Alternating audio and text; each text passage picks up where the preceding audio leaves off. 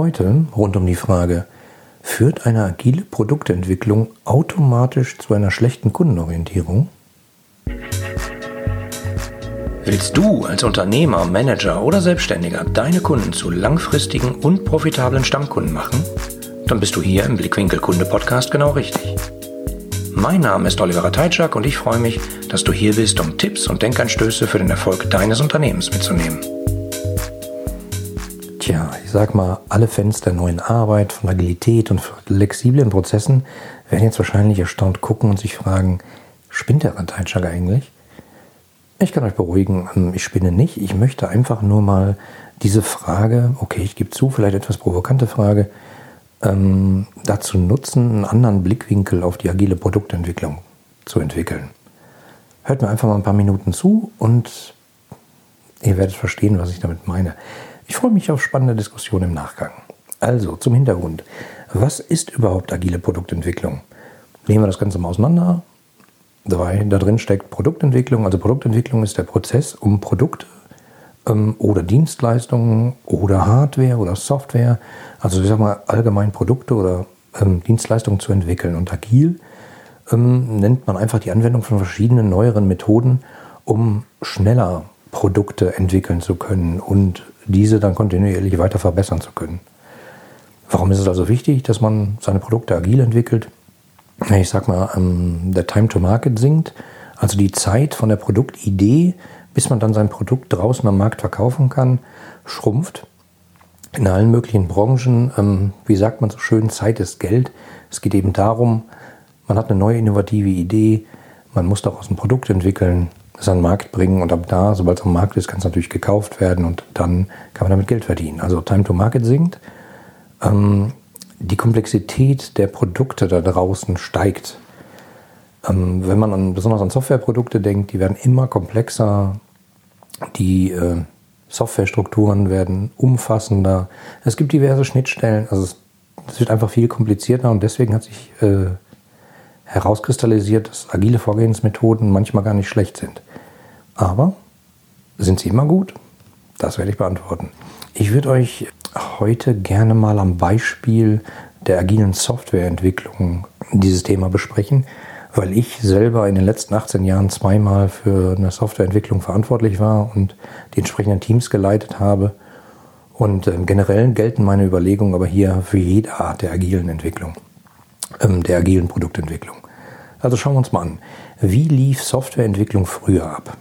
Häufig äh, in Form des sogenannten Wasserfallmodells, ähm, wie das funktioniert, erkläre ich euch gleich.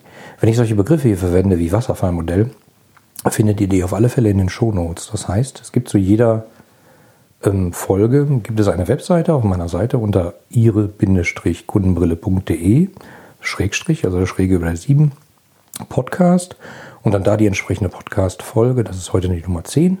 Und darunter findet ihr dann alle möglichen Erläuterungen. Ich habe euch ähm, Definitionen dorthin geschrieben, zum Beispiel zum Thema Wasserfallmodell. Also, ich sag mal, wenn man sich vorstellt, ihr seid in einer großen Softwarefirma oder in einer großen Firma, die hat eine IT-Abteilung und ihr arbeitet vielleicht im Marketing und habt bestimmte Anforderungen an diese Software.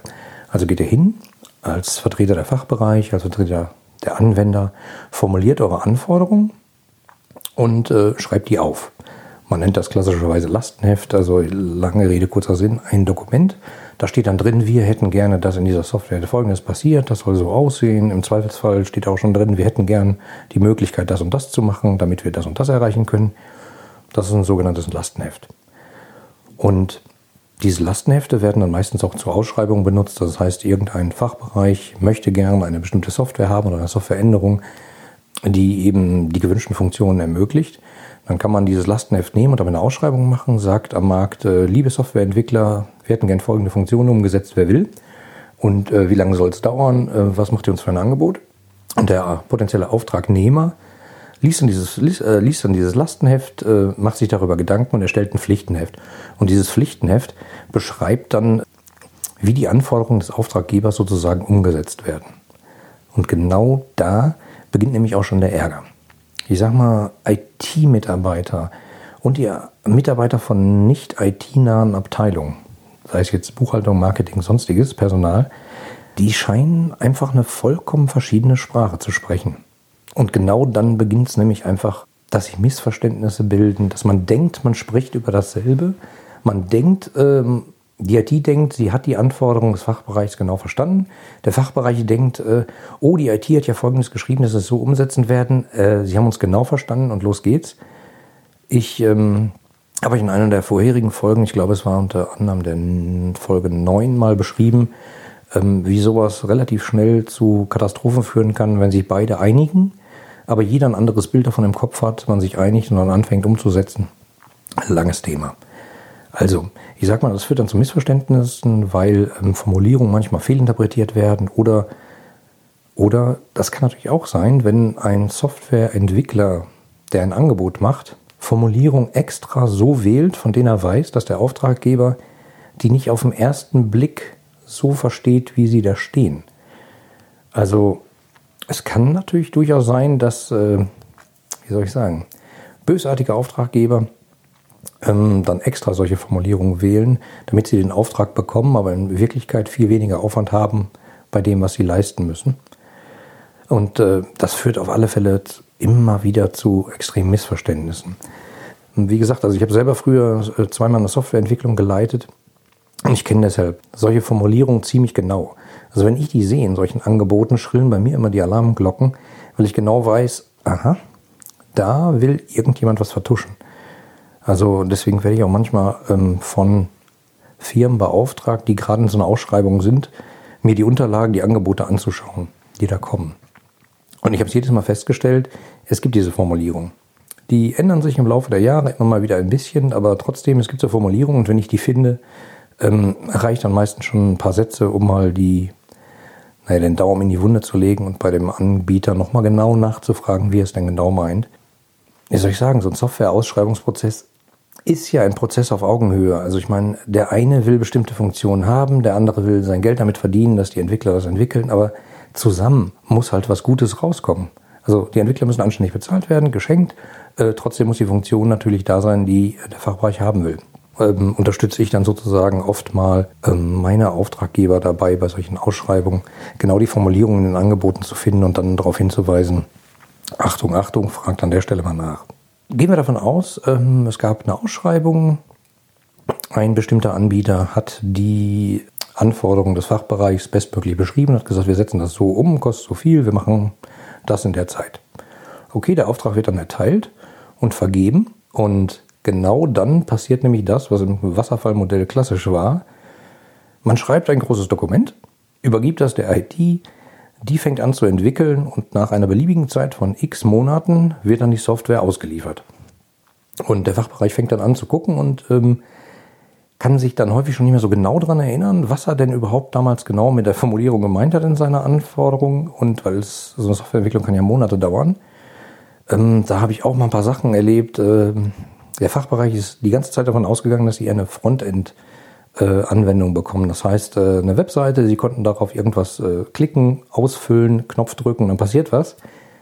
Die IT hat das immer ganz anders verstanden. Die haben immer gedacht, äh, es geht um eine Schnittstelle und haben eine Schnittstelle programmiert. Es gab de facto zu dem Zeitpunkt, wo die Software ausgeliefert wurde, nur eine bestimmte technische Schnittstelle. Also man konnte aus Fachbereichssicht äh, überhaupt nicht sehen. Ähm, und genau das war das Problem. Die beiden haben die ganze Zeit über die einzelnen Funktionen gesprochen. Dem Fachbereich war klar, sie wollen natürlich keine Schnittstelle, weil sie gar nicht in dem Moment wussten, was das überhaupt war und was sie damit hätten machen sollen, sondern die wollten halt eine Änderung an einer bestimmten Software haben. Ja, die IT hat zugesichert, wir liefern das euch in drei Monaten aus und nach drei Monaten kam dann eine Schnittstelle, die aber nichts Sichtbares sozusagen, Arbeitbares hatte. Führte dann zu ziemlich langen Gesichtern. Ähm, und das ist auch eben das häufige Problem bei solchen Wasserfallmethoden. dass äh, das führt dann zu extrem teuren Nachbesserungen und Zeitverzögerungen, weil man dann nach langer Zeit in der die Software entwickelt wird. Dann wird sie irgendwann ausgeliefert, dann guckt der Kunde sich die an und sagt häufig, ja, nee, so haben wir das nicht gemeint. Also eigentlich meinten wir das ja genau so. Und im schlimmsten Fall führt das dann dazu, dass man die letzten drei Monate Entwicklungsaufwand, naja, zu großen Teilen wegschmeißen kann und einfach nochmal neu anfangen muss. Das führt natürlich zu extrem hohen Aufwänden und zu extremen Verzögerungen. Was ist aber nun die Lösung aus diesem Dilemma? Und das ist nämlich die agile Softwareentwicklung, die auf, ähm, sag ich mal, den folgenden Grundprinzipien beruht. Ähm, erhöhte Transparenz und Flexibilität, iteratives Vorgehen. Das heißt, äh, man formuliert nicht seine Anforderung, übergibt dann das Dokument an die IT oder den, den Softwareentwickler und dann hört man monatelang nichts von dem, sondern es ist äh, dauernde Abstimmungsschleifen dazwischen. Ich hatte gerade erhöhte Transparenz und Flexibilität, iteratives Vorgehen. Zusätzlich gibt es noch äh, schnelle Erstellung eines ersten testbaren Produktes. Das heißt eben, dass ein Stückchen Software möglichst schnell ausgeliefert wird. Manchmal sind das äh, Zyklen von zwei Wochen oder vier Wochen. Das heißt, nachdem man die Softwareentwicklung gestartet hat, nach zwei Wochen später kann der Fachbereich bereits die angeforderten Software an Softwarestücke sozusagen anschauen, testen und äh, gucken, ob es das genau das ist, was er haben wollte. Er bekommt zwar nicht die ganzen Anforderungen an einem Stück, dafür bekommt er schon Teile relativ früh, so dass man eben schnell in eine Diskussion kommt und sagen kann, ja, okay, die zwei Wochen, das war jetzt nichts, weil wir haben uns total äh, aneinander vorbeigeredet, wir haben uns völlig missverstanden, aber da verliert man nur zwei Wochen und nicht eben Monate. Aus meinem Verständnis ist das Allerwichtigste an, an dieser agilen Vorgehensweise, dass man gegenseitiges Vertrauen hat und eine enge Zusammenarbeit. Das ist natürlich eine extreme Herausforderung für beide Seiten, weil wie gerade schon mal gesagt, IT-nahe Abteilung und äh, IT nicht so nahe Abteilung sprechen einfach andere Sprachen. Und äh, häufig führt das dann eben zu Missverständnissen. Diese agilen Methoden zwingen die beiden Parteien aber dazu, enger aneinander zu rücken und häufiger miteinander zu sprechen.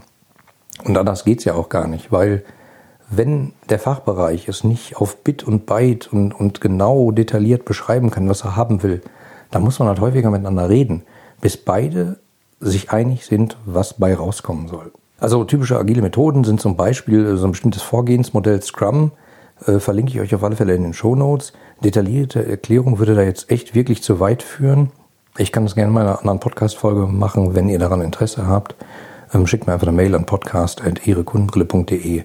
Wichtig ist ähm, bei solchen agilen Methoden, dass zum Beispiel alle 14 Tage es eine neue Softwareversion gibt, die der Auftraggeber dann wieder testen kann. So kommen da neue Funktionen schneller in den Live-Betrieb und Fehler können schneller ausgemerzt werden, weil man dann sofort nach 14 Tagen schon merkt, oh Mist, das haben wir falsch äh, interpretiert, so wollen wir das gar nicht haben, wir wollen die nächste Version haben. Wir müssen nochmal 14 Tage investieren, um das zu beheben. Also, ich fasse nochmal kurz zusammen. Agile Methoden beruhen halt einfach darauf, dass man deutlich enger miteinander arbeitet. Wenn es jetzt bei der Soft beim Beispiel Softwareentwicklung ist, also sagen der IT-Bereich oder der Softwareentwickler plus der Fachbereich. Und die stimmen sich extrem eng ab. Das heißt, alle 14 Tage liefert die IT oder die Softwareentwicklung ein Stückchen Software. Der Fachbereich kann das testen, kann sein Feedback geben und dann dafür sorgen, dass sozusagen in den nächsten 14 Tagen die Richtung zum Endziel schon mal besser ist. Oh, ich sehe gerade, da kommt gerade jemand. Hallo Frau Kunde, schön, dass Sie wieder da sind. Wie kann ich Ihnen helfen? Ich habe gehört, dass ich hier kostenlose Tipps bekommen kann, die mir helfen, mein eigenes Unternehmen erfolgreicher zu machen. Stimmt das? Ja, genau, das stimmt. Meine kostenlosen Denkanstöße bekommen Sie unter www.ihre-kundenbrille.de slash Denkanstoß. Das ist ja toll. Da trage ich gleich meine E-Mail-Adresse ein. Ihnen noch einen schönen Tag.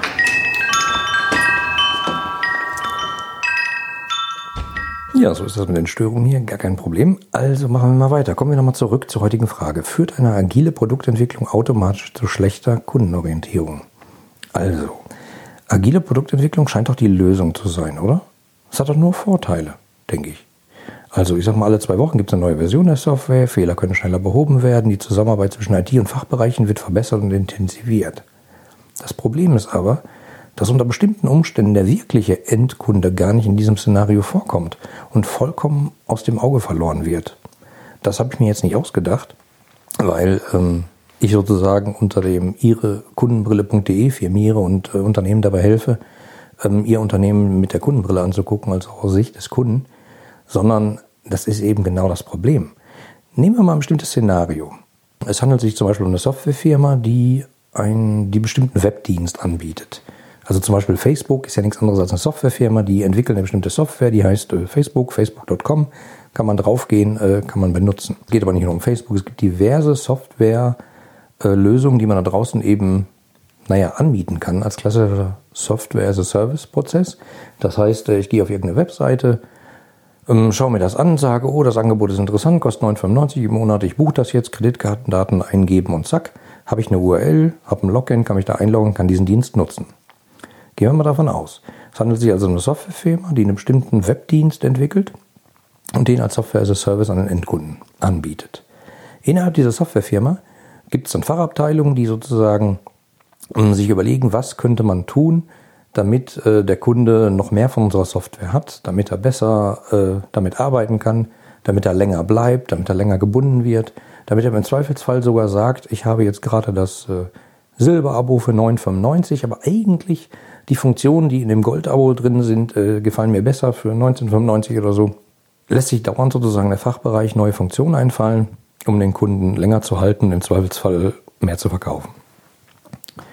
Das heißt, der Fachbereich äh, lässt sich neue Funktionen einfallen, die werden dann wieder die Anforderungen zusammen mit der IT entwickelt, im Zweifelsfall mit agilen Methoden, wie zum Beispiel Scrum. Alle 14 Tage äh, kommt dann eine neue Software raus. Der Fachbereich testet die kurz und irgendwann wird es freigegeben und es landet dann beim Kunden. Und das heißt, im Zweifelsfall, wenn der Prozess eingeschliffen ist und gut funktioniert, bekommt der Kunde da draußen alle 14 Tage neue Funktionen. Nur das Problem ist, was sagt ein Endkunde dazu? Wenn man sich selber in so einem Unternehmen befindet und davon ausgeht, dass der Kunde ja mehr Leistung für selbe Geld bekommt, weil alle 14 Tage neue Funktionen, Erweiterungen und, und es wird alles besser und runder, Fehler werden schneller behoben, sollte man eigentlich meinen, dass der Kunde davon immer begeistert ist. Ist er aber nicht. Ich habe nämlich beobachtet, ähm, dass der Kunde, also der Endkunde, der nachher die Software dann wirklich benutzt, äh, oft völlig aus dem Fokus gerät. Der Fachbereich arbeitet mit der IT und alle 14 Tage gibt es eine neue Version, man freut sich und es gibt wieder Anforderungen, man arbeitet die ab und äh, man kommt in so einen Prozess und freut sich, dass seine Software an sich sich weiterentwickelt. Aber dass der Kunde da draußen manchmal komplett überfordert ist, weil alle 14 Tage äh, gibt es halt einfach neue Funktionen. Das, das kann man positiv sehen, zum Beispiel, dass Fehler auch schneller behoben werden, aber man kann es auch extrem negativ sehen, weil der Kunde da draußen muss sich im Zweifelsfall alle 14 Tage, äh, oder also wenn man diesen Zyklus von 14 Tagen nimmt, gehen wir jetzt mal von aus, alle 14 Tage mit neuen Funktionen auseinandersetzen. Dann bekommst du vielleicht ein Newsletter und äh, da gibt es dann neue Funktionen. Und nicht nur neue Funktionen, sondern manchmal passiert das eben auch, dass äh, Knöpfe plötzlich anders beschriftet werden. Also man hat irgendwie gelernt, damit zu arbeiten und plötzlich heißt der Knopf anders. Oder der Knopf ist woanders. Oder Funktionen bewirken plötzlich was anderes. Natürlich hat man dann dem Kunden irgendwann nochmal gesagt, schau mal, äh, wir haben das jetzt geändert, das ist aber viel toller für dich, äh, mach das jetzt so. Aber der Kunde da draußen, der nutzt diese Software nicht hauptberuflich. Und das ist nämlich genau der, das, das Problem. Die Softwarefirma an sich kreist um ihr Produkt, diese Software. Und die beschäftigen sich den ganzen Tag damit und finden es total toll, dass diese Software sich weiterentwickelt. Aber vielleicht wird diese Software als Webdienst einfach nur für 9,95 von irgendjemandem benutzt, der das naja, zwei Stunden im Monat benutzt. Und wenn der dann im nächsten Monat wieder den Knopf suchen muss, der ihm jetzt Arbeit ersparen sollte, eigentlich äh, führt das zu Unmut. Ihr kennt das wahrscheinlich auch vom Smartphone. Dauernd gibt es neue Software-Updates, es kommen neue Funktionen rein, es werden natürlich auch Fehler behoben. Also ich sage mal, bei Sicherheitsupdates ist es klar, da geht es ja um die Sicherheit. Und wenn Sicherheitslücken gestopft werden, dann muss man halt sehen, dass es möglichst schnell ist. Aber die Frage, die ich mir nämlich stelle, ist es wirklich immer sinnvoll, alle Updates, alle neuen Funktionen, die man hat, so schnell wie es irgendwie geht, an den Kunden da draußen auszurollen. An den Kunden, der schon jahrelang damit arbeitet und dauernd äh, irgendwie neue Funktionen bekommt. Weil es kann ja durchaus auch noch ein anderes äh, Szenario sein. Zum Beispiel eine, keine Ahnung, Marketingagentur nutzt eine bestimmte Software für einen Webshop. Also sei es jetzt WordPress zusammen mit WooCommerce und, und da dann noch ein paar Plugins dran. Und äh, diese Plugins werden dauernd verändert. Die Agentur hat diesen Shop an einen Kunden verkauft, der Kunde betreibt damit sein Business und jede Änderung an irgendeinem Plugin schlagen halt durch bis vorne an den Kunden dieser Marketingagentur und äh, die haben dann dauernd Diskussionen. Weil der Kunde natürlich sagt, äh, Moment, ich habe mir jetzt äh, meinen, meinen Leuten habe ich beigebracht, die müssen dann immer das ausfüllen und dann da auf den Knopf drücken und dann geht es weiter. Und jetzt ist der Knopf nicht mehr da, der heißt plötzlich anders oder hat plötzlich eine andere Funktion. Hm, dahinter hängt halt ein riesiger Rattenschwanz.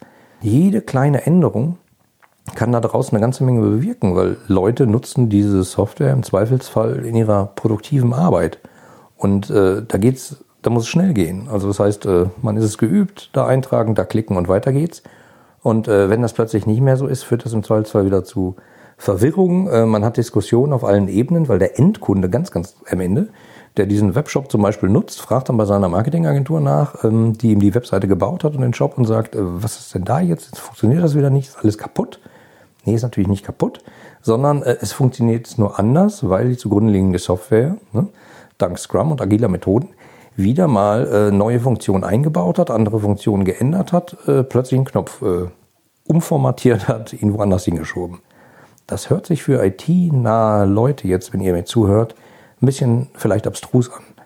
Du sagst jetzt, ja, ist ja klar, ich meine, ich weiß ja, der Knopf ist jetzt anders, der hat jetzt eine andere Funktion.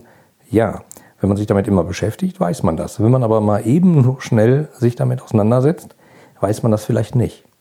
Also, in dieser Folge wollte ich eigentlich nur mal darauf hinweisen, dass agile Methoden nicht immer die Lösung von allem ist. Die interne Zusammenarbeit zwischen, sage ich mal, IT-Bereichen oder Softwareentwicklungsbereichen und Fachabteilungen wird dadurch häufig verbessert. Aber denk doch mal an den Endkunden, der die Software ganz am Ende da draußen benutzen muss. Und der ist ja nicht alle 14 Tage involviert und guckt sich an, was gibt's denn da Neues, ah, wie muss ich es jetzt benutzen, sondern stolz verlockt er sich nur alle drei Monate mal ein und äh, stellt dann fest, äh, irgendwie geht es jetzt anders, als ich vorher erwartet hatte. Also meine Bitte an alle, die an einer agilen Softwareentwicklung beteiligt sind, denkt bei der Entwicklung doch öfter an den Endkunden, also den, der die Software und das Produkt in seinem Alltag wirklich nutzt.